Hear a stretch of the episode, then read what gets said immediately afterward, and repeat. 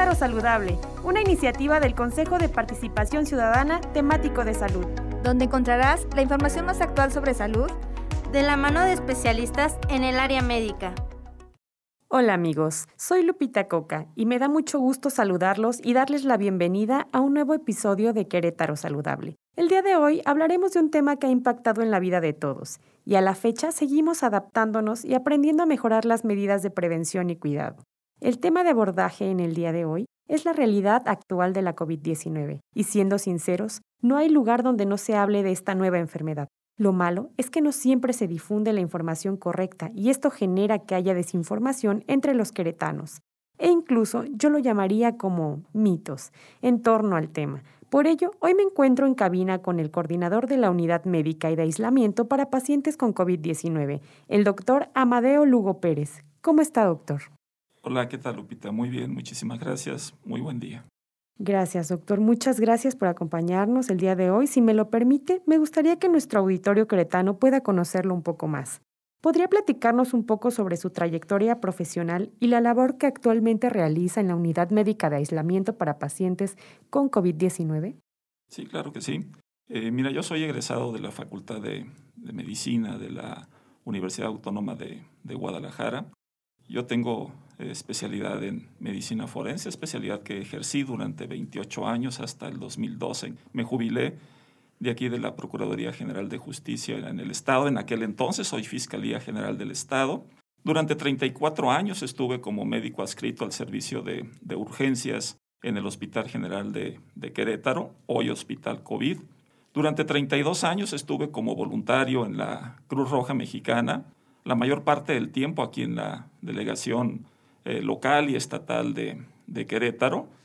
Estuve desde, desde Juventino, pudiéramos, pudiéramos decir, hasta llegar a ser presidente y delegado estatal de la Cruz Roja aquí en Querétaro.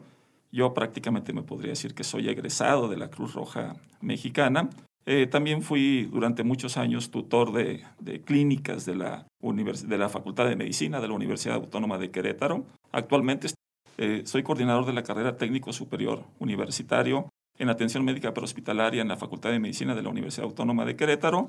Y bueno, y desde marzo de este año me sumé a los trabajos de COVID-19 eh, cuando se me hace la invitación por parte del gobierno del estado, primero para realizar el proyecto de una idea que había surgido como para dar atención a los pacientes con COVID que no requirieran de atención médica intrahospitalaria eh, esa, era, esa era la idea, iba a quedar en el Querétaro Centro de Congresos, no se tenía muy bien el concepto y la invitación fue precisamente a esa, a que hiciéramos el proyecto. Se elaboró el proyecto a partir de, de marzo. Eh, a finales de abril quedó ya totalmente terminado el proyecto. Se trabajó con obras públicas para terminar la, lo que son las instalaciones que actualmente estamos operando. Y el 4 de mayo es que recibimos el primer paciente eh, de COVID ahí en, en, lo que es la unidad médica y de aislamiento COVID-19. Y desde entonces hemos recibido ya casi o atendido ya casi a mil pacientes. Hemos brindado casi ocho mil días cama hospitalización. Y el promedio de estancia de los pacientes ahí en la UMA COVID-19, como se le conoce, es más o menos de 7.5 días por paciente que ingresa, que ingresa ahí con nosotros. Comentarte, Lupita, que inicialmente el proyecto o el concepto de esto era el brindar eh, la atención a pacientes que requirieran una atención por COVID muy leve, casi casi asintomáticos, que predominantemente la atención fuera para aislamiento. Sin embargo, bueno, hemos sido testigos de lo que de los últimos de los últimos meses cómo se ha comportado la, la pandemia no solamente aquí en Querétaro, sino prácticamente en todo el mundo. Y, y le hemos dado un, un giro a esto no solamente son pacientes con COVID leve, hemos tenido pacientes con, un COVID severo.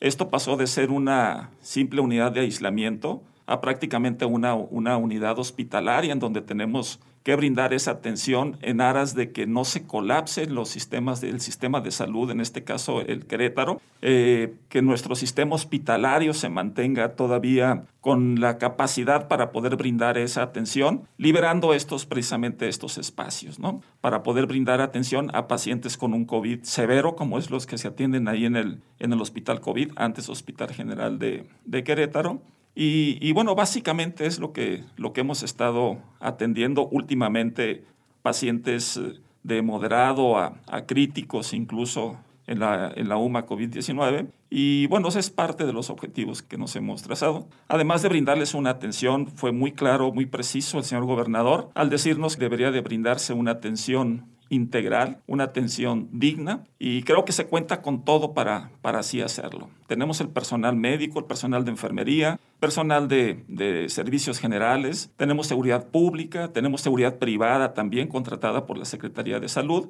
que al final del día es la Secretaría de Salud, es el órgano que opera, administra y supervisa la operatividad de la UMA COVID-19. Muy bien, me impacta mucho su, su, historial académico, doctor. Me impacta su trayectoria y que a pesar de todo esto ha sido un reto grande para usted estar al frente de un proyecto como lo es la Unidad Médica de Aislamiento. Nuestro entero reconocimiento, doctor. Quiero permitirme preguntarle a usted, como coordinador de este centro, ¿cómo nace la Unidad Médica de Aislamiento? ¿Cuáles han sido los retos que se han afrontado al velar por el bienestar de los pacientes COVID-19 que aquí se reciben? Que bien ya nos contaba un poquito de por qué nace la unidad médica, pero ¿cuál ha sido su más grande reto al estar al frente?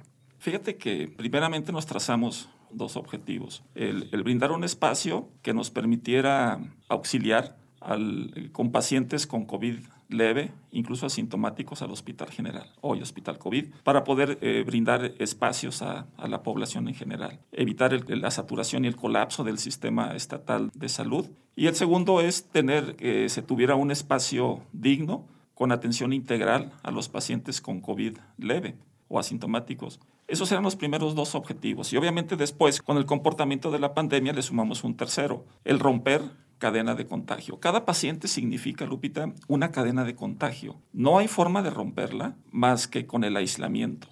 Y precisamente ese, ese tercer objetivo se sumó. También, eh, respondiendo a tu pregunta, el reto principal al que nos hemos enfrentado ya en operatividad, yo creo que es eh, el cambio del perfil de pacientes que originalmente teníamos, que eran de COVID leve o asintomáticos, a COVID moderados e incluso COVID críticos. Hemos tenido que hacer una... El Querétaro Centro de Congresos sufrió una reconversión para hacerlo en una unidad médica y de aislamiento. Pero una vez que inician las actividades en la UMA, nos damos cuenta que no era suficiente el atender a ese perfil de pacientes. Teníamos que escalar en la complejidad de los pacientes para precisamente cumplir una de las funciones con la que se creó la, la UMA COVID, que era ser auxiliar del Hospital General. Y escalar de un perfil de pacientes de COVID leve a COVID moderado, COVID críticos, no tengo la menor duda que ese ha sido el mayor reto, sobre todo porque se tuvo que hacer una segunda reconversión en donde tuviéramos que brindar un área de oxigenoterapia a todos nuestros pacientes. Mira, eh, la oxigenoterapia se mide con flujos leves, flujos moderados y flujos altos. Un flujo leve es de aquello que va de 0 a 5 litros, de 1 a 5 litros por minuto el oxígeno. una oxigenoterapia moderada o flujo moderado de 6 a 10 y arriba de 10 ya se, se considera un flujo alto. Para esto se requiere un tipo de equipamiento de oxigenoterapia mucho más sofisticado que ser un simple concentrador pequeños como eran los que teníamos cuando recién iniciamos. Además, cuando iniciamos ni tan siquiera teníamos concentradores, porque esos pacientes eh, no teníamos contemplado que llegaran con nosotros, pero la misma necesidad nos orilló hacia allá. Y es así que ahora tenemos eh, el equipo de oxigenoterapia suficiente para poder brindar ese tipo de atención a todos nuestros pacientes, desde, desde aquellos que no requieren oxígeno hasta aquellos que requieren flujo alto. La única diferencia tal vez en cuanto a la atención que brinda el hospital sea la terapia intensiva y el que no tenemos tampoco ventiladores. Eso sí no podemos nosotros porque tenemos que entender que el Querétaro Centro de Congresos obviamente que no fue diseñado para eso. Las reconversiones no nos permiten hacer grandes obras físicas dentro de las instalaciones del Querétaro Centro de Congresos. Pero se ha, se ha tenido muchísima creatividad para poder nosotros superar estas, eh, eh, estos obstáculos que hemos tenido en base a las necesidades que la misma población ha tenido. Y créeme, Lupita, que no se ha escatimado un solo, una sola inversión, un peso de inversión para poder escalar a lo que se ha tenido la necesidad. Es impresionante cómo se han sumado todas las dependencias estatales para poder nosotros poder brindar y seguir brindando el servicio que ahora se está dando. Y, bueno, yo espero que no tenga que ser por mucho tiempo porque el decir que sea por mucho tiempo es que quiere decir que se está alargando el sufrimiento de todos, particularmente de aquellos que padecen esta enfermedad. Claro que sí, doctor. Fue un virus que a todos nos tomó por sorpresa, pero sin duda nuestro estado tuvo una pequeña ventana de tiempo para observar e ir tomando toda esta información que iba surgiendo día con día y la experiencia que se generaba al momento en los organismos internacionales de salud para la atención de esta nueva enfermedad. Desde entonces, todo ha sido un aprendizaje continuo. No ha sido fácil para la sociedad queretana adaptarse a la nueva normalidad, ni para ustedes que están al frente en la primera línea. Doctor, ¿cómo considera usted que los queretanos han tomado las medidas de prevención frente a esta pandemia y qué necesitamos reforzar en casa y con nuestros conocidos, amigos y familiares? Mira, Lupita, como en todo, habemos aquellos, procuramos hacer, hacer lo que a nosotros nos corresponde bien, pero también debemos de reconocer que hay en muchas... Eh, muchos lugares eh, la gente ha dejado de hacer lo que le corresponde. Podemos nosotros entender lo que por su situación económica, social, lo que tú quieras, no puedan cumplir con las medidas sanitarias. Eso es una explicación, pero no es una justificación. Creo que todos, principalmente quienes nos dedicamos a la salud, hemos hecho nuestro máximo esfuerzo. Yo no es que te lo quiera comentar, yo salí prácticamente del retiro de mi jubilación. Yo cuando se presentó la pandemia nunca dudé en que de una u otra manera me iba a sumar a los trabajos eh, para, para combatir el, virus SARS-CoV-2, que es la enfermedad COVID-19. En ningún momento lo dudé. Mi preocupación siempre fue cómo iba a abordar a mi familia para decirle que lo tenía que hacer. Y como yo, muchísimos, Lupita.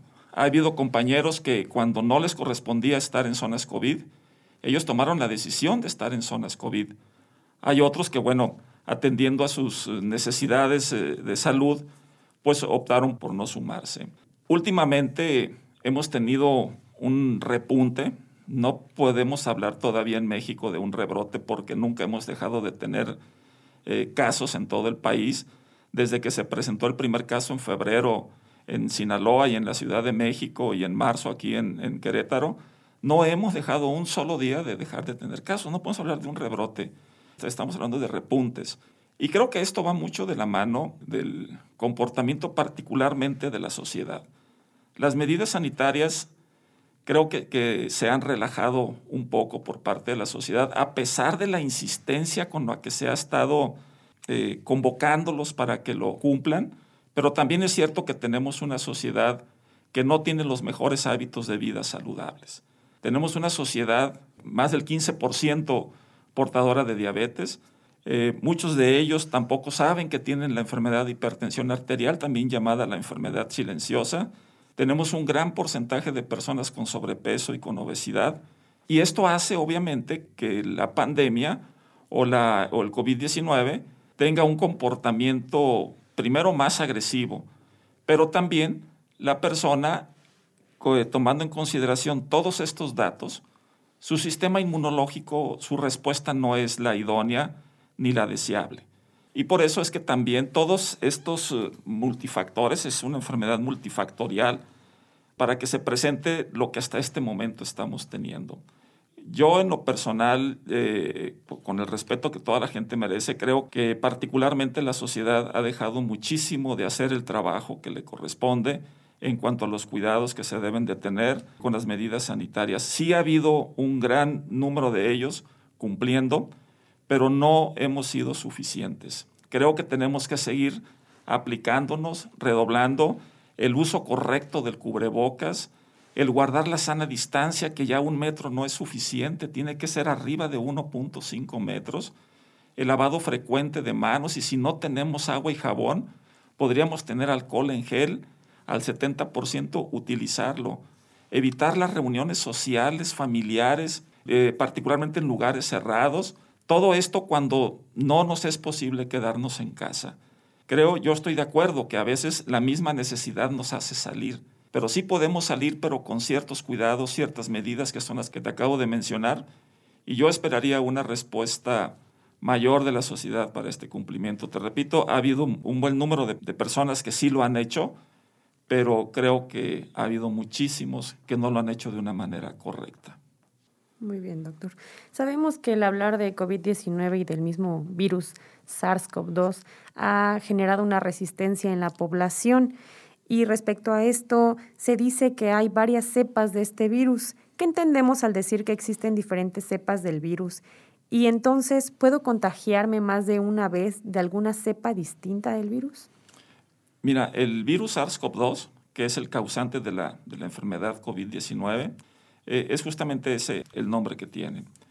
Pero cuando ese virus permanece durante mucho tiempo y además el número de contagiados está siendo cada vez mayor y se mantiene al alza, es un factor de riesgo para que el virus pueda mutar y puedan surgir las nuevas cepas del virus, como la, que, la primera que, se, se detectó en Gran Bretaña, en Inglaterra, pero también tenemos en otros, en otros lugares del mundo ya nuevas cepas, como es en Brasil, aquí en América, como es en Portugal, como es en Sudáfrica, incluso en Japón tenemos nuevas cepas.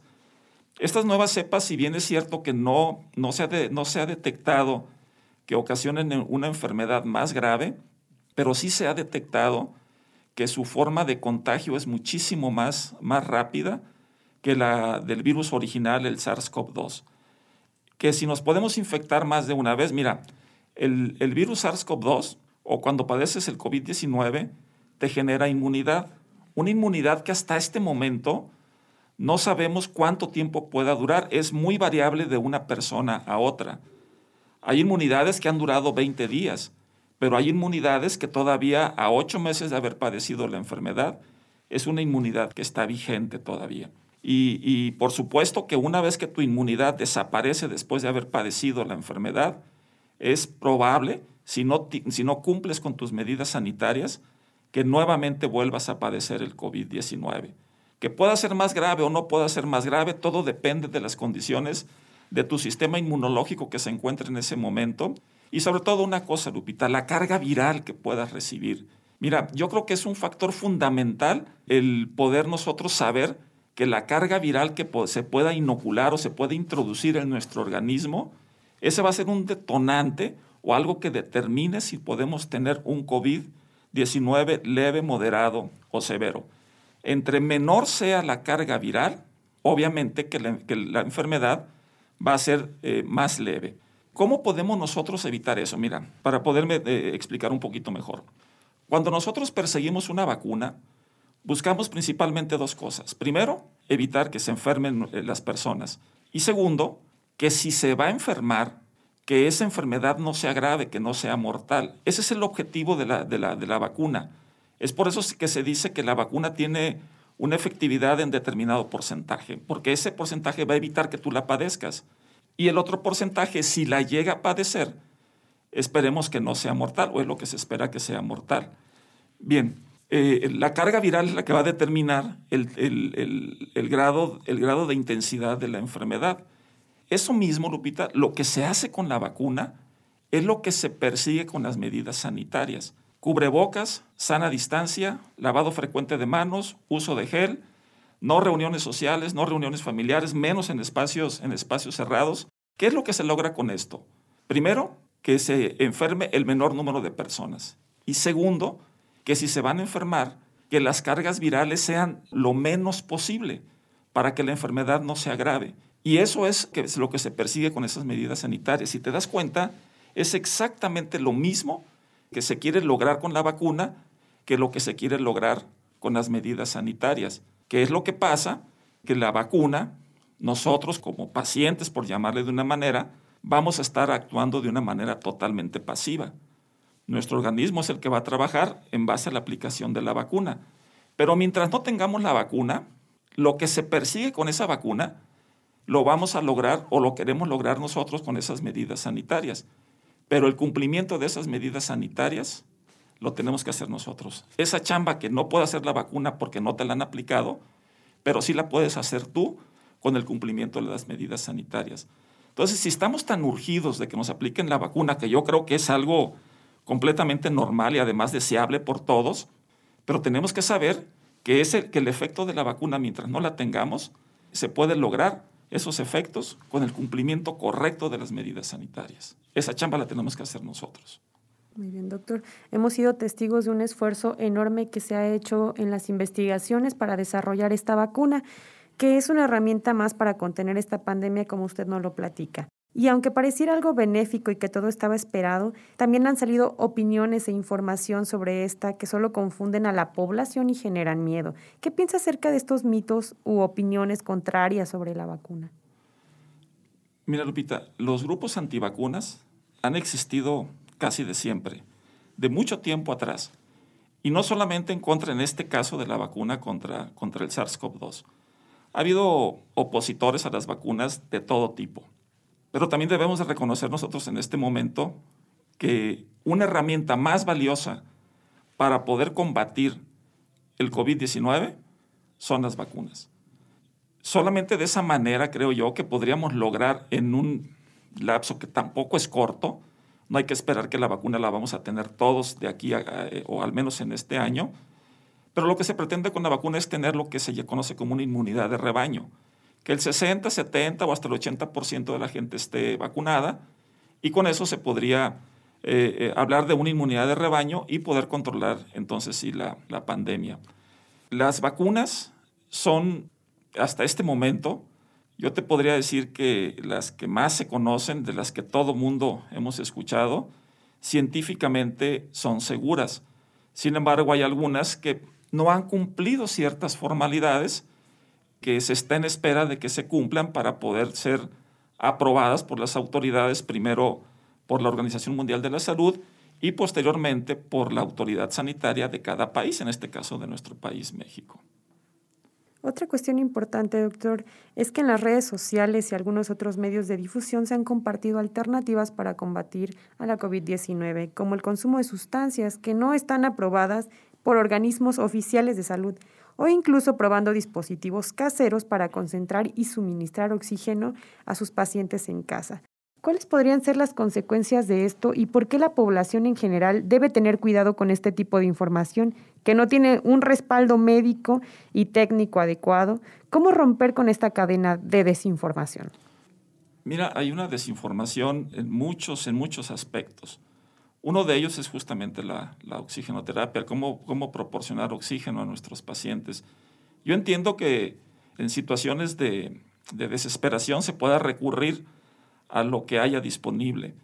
Sin embargo, debemos de reconocer también o debemos de saber que el oxígeno se debe de aplicar con ciertas indicaciones y con cierta precisión en donde debe de ir medido acorde a la respuesta de cada paciente. Primero, hay que saber si el paciente lo requiere o no lo requiere.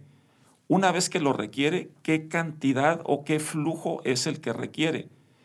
Para después ese flujo de oxígeno irlo bajando o irlo escalando hacia arriba acorde al comportamiento o la evolución de nuestro paciente. Los dispositivos que se han, que se han creado, digamos, de manera casera, pues no tenemos forma de medirlo, ni hacia arriba ni hacia abajo. O sea, eh, la única forma como lo vamos a poder hacer, y seguramente es como lo están haciendo, es midiendo la oximetría de los pacientes.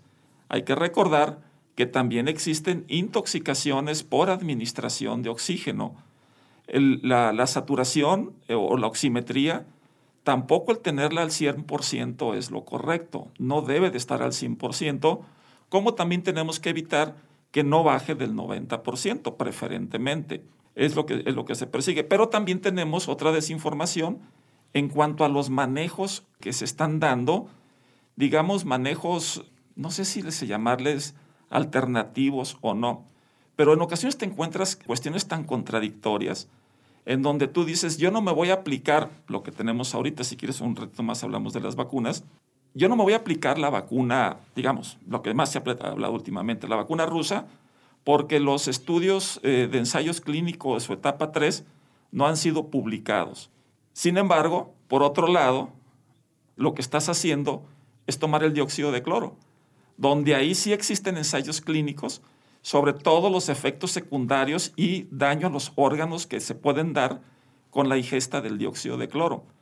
Entonces, esto es lo que tú dices, o sea, es toda esa desinformación que se está dando en el entorno no solamente de las vacunas y del manejo, sino de toda la enfermedad de todo lo que es la pandemia, en donde en ocasiones también denota un tinte político. ¿no? Ahorita tenemos que entender que el problema es sanitario y hay que atender esta pandemia exclusivamente como algo sanitario, como un problema sanitario y dejar las cosas políticas para otro momento. Pero este no debe de ser un tema que se, ocupe, que se ocupen de esa manera de él.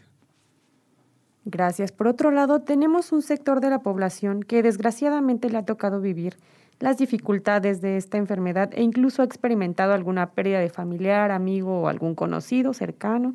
Sin duda, esto nos ha generado muchas emociones a las cuales no nos habíamos enfrentado antes. Doctor, usted que se encuentra en esta llamada primera línea de atención, ¿qué tan real es que haya un impacto psicológico en los pacientes COVID y sus familias y qué estrategia se ha implementado en los pacientes en la unidad médica de aislamiento para brindarles apoyo? Mira, cuando la unidad médica de aislamiento, antes de que entrara en, en funciones, se realizó todo un proyecto. Un proyecto en donde se tenía contemplado desde los criterios de ingreso, un reglamento interno para nuestro personal, para evitar el que se nos contagiara, pero también sobre cierto comportamiento, código de ética que deberían de tener nuestro personal, pero también nuestros pacientes. Y desde un inicio se les hace saber todas estas eh, situaciones que se, deben, que se deben de guardar. También se generaron una serie de protocolos para dar todo tipo de atención. Y por supuesto que desde un inicio sabíamos que un pilar fundamental que requería ser atendido era precisamente la salud mental, porque teníamos el antecedente de lo que estaba pasando. Como tú bien dices, tuvimos un, un margen para podernos preparar de lo que se dio primero en, en China, lo que se dio después en Europa y después que iba a llegar con nosotros en América, que sabía, en México, que sabíamos que se tenía que presentar. Eso a nosotros nos permitió de cierta manera ver cuál iba a ser el comportamiento. Obviamente no de la magnitud en que se iba a presentar, sabíamos que iba a ser intenso esto, y tan es así que el gobernador dijo hay que estar preparados para el peor escenario de la pandemia aquí en Querétaro. Y uno de esos pilares fundamentales fue la salud mental. Nosotros tenemos establecido una comunicación estrecha con nuestro personal de psicología y psiquiatría del Hospital General, pero para nosotros poder evitar el aislamiento emocional que se da cuando te aíslas de la familia, también tuvimos el apoyo de lo que es la Secretaría de Gobierno eh, y se instalaron ahí desde antes de que, de que empezáramos actividades en la UMA COVID-19 la tecnología suficiente para poder que nuestros pacientes tuvieran o realizaran al menos una videollamada al día. En la mayor parte de ellos los hemos cumplido. En ocasiones la demanda de, de atención por los pacientes nos ha impedido hacerlo, pero también existe una comunicación diaria directa del médico encargado responsable del turno con los familiares para decirles cuál es su estado de salud. De esa manera hemos procurado evitar esa alteración o ese daño eh, eh, mental o esa inestabilidad emocional en nuestros pacientes, como también en los familiares que están afuera preocupados por sus enfermos. Que se ha presentado sobre todo eh, crisis de ansiedades, de angustia, de pánico en nuestros pacientes, no lo podemos negar. Se ha, se ha dado, se ha presentado.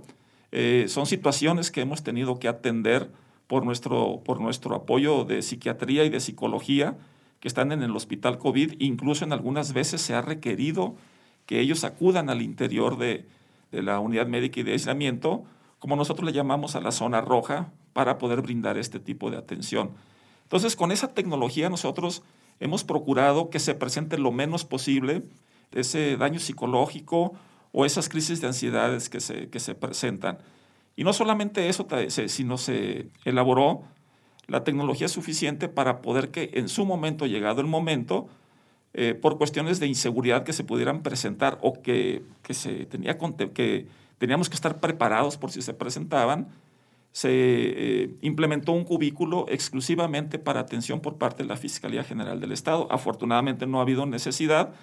Lo que yo te quiero, lo que yo te quiero comentar con esto, Lupita, es que procuramos cumplir con la indicación del señor gobernador que fuera una atención integral.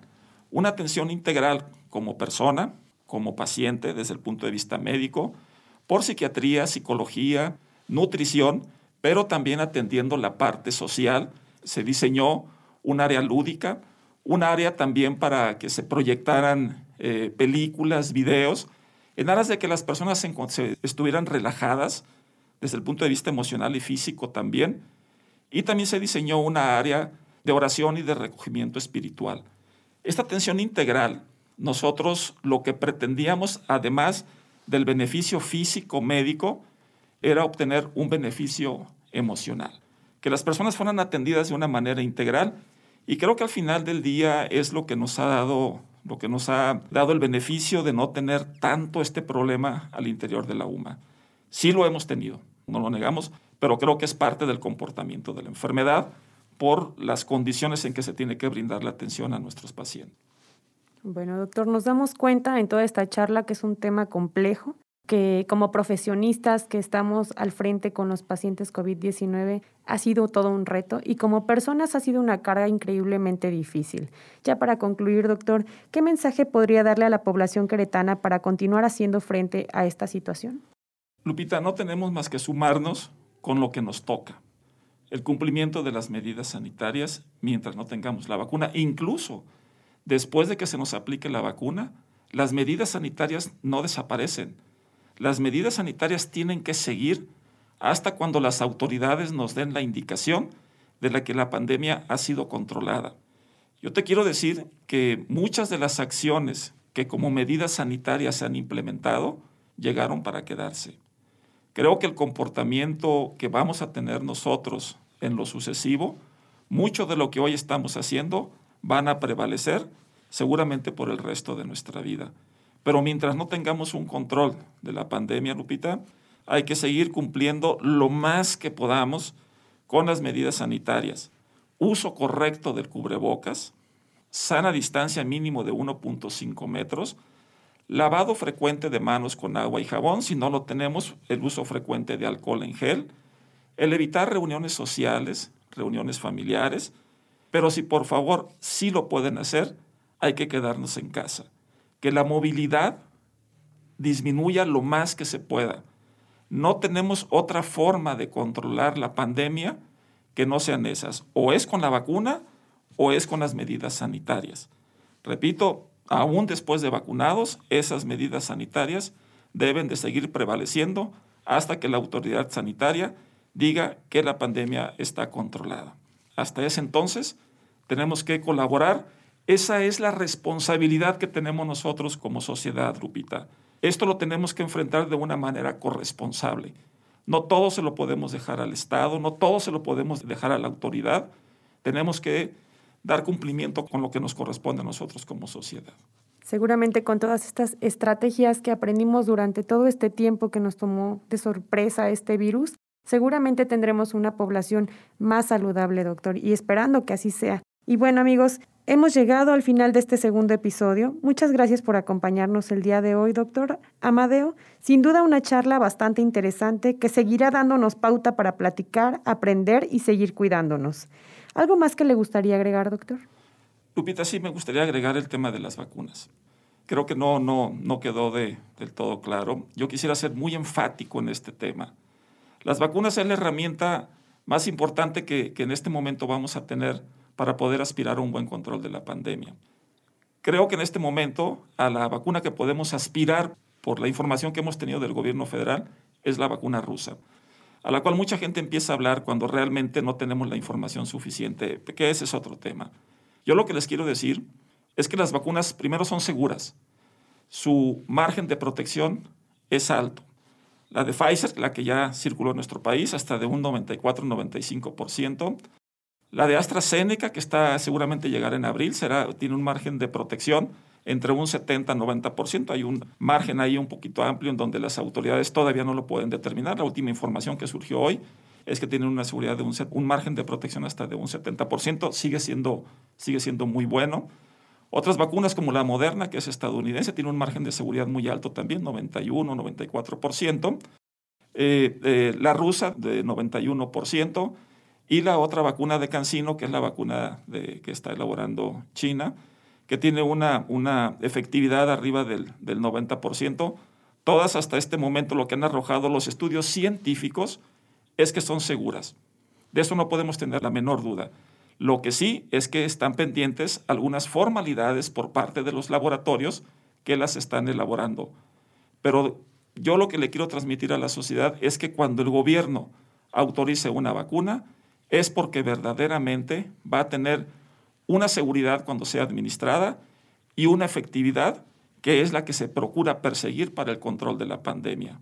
No hagamos caso o hagamos caso omiso a todas las versiones que, o toda la información que existe en contra de las vacunas. Hay grupos antivacunas en todo el mundo y, no podíamos esperar que no se presentaran en esta ocasión, pero es la herramienta más valiosa que tenemos y que vamos a tener los siguientes meses.